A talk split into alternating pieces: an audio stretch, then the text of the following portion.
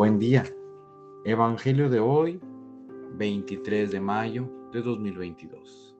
Pertenezco a la Iglesia San Patricio del Ministerio de Estudio Bíblico Nazarenos Católicos.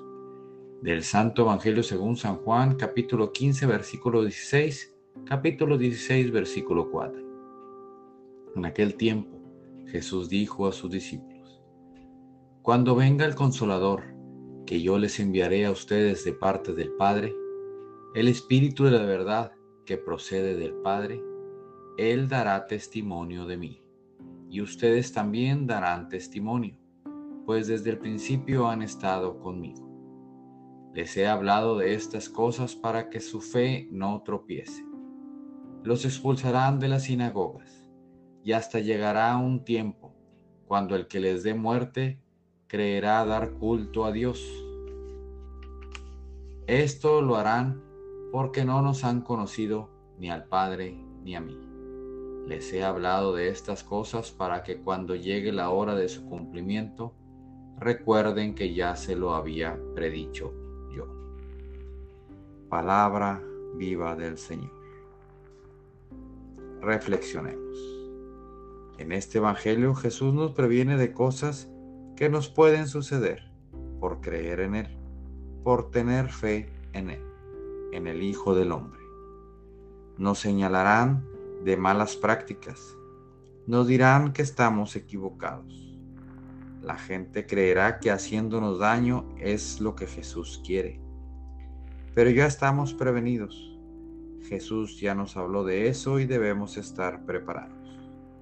Queridos hermanos, Jesús nos ama tanto, por eso nos previene de lo que nos puede suceder de, que de lo que se nos puede presentar en nuestra vida, pero no nos deja desamparados, nos deja al Espíritu Santo y nos reforzará lo que Jesús nos enseñó y con eso seguiremos creciendo en nuestra fe. Seguiremos amando y sirviendo al hermano y no dejaremos de, de dar cumplimiento a los mandamientos de un buen cristiano. En este día, te invito a entender que Jesús es la luz del mundo, que Él regresa al Padre para que nosotros podamos recibir al Espíritu Santo y podamos continuar nuestro camino por el mundo, llevando su palabra a esos hermanos que no encuentran la luz en su vida.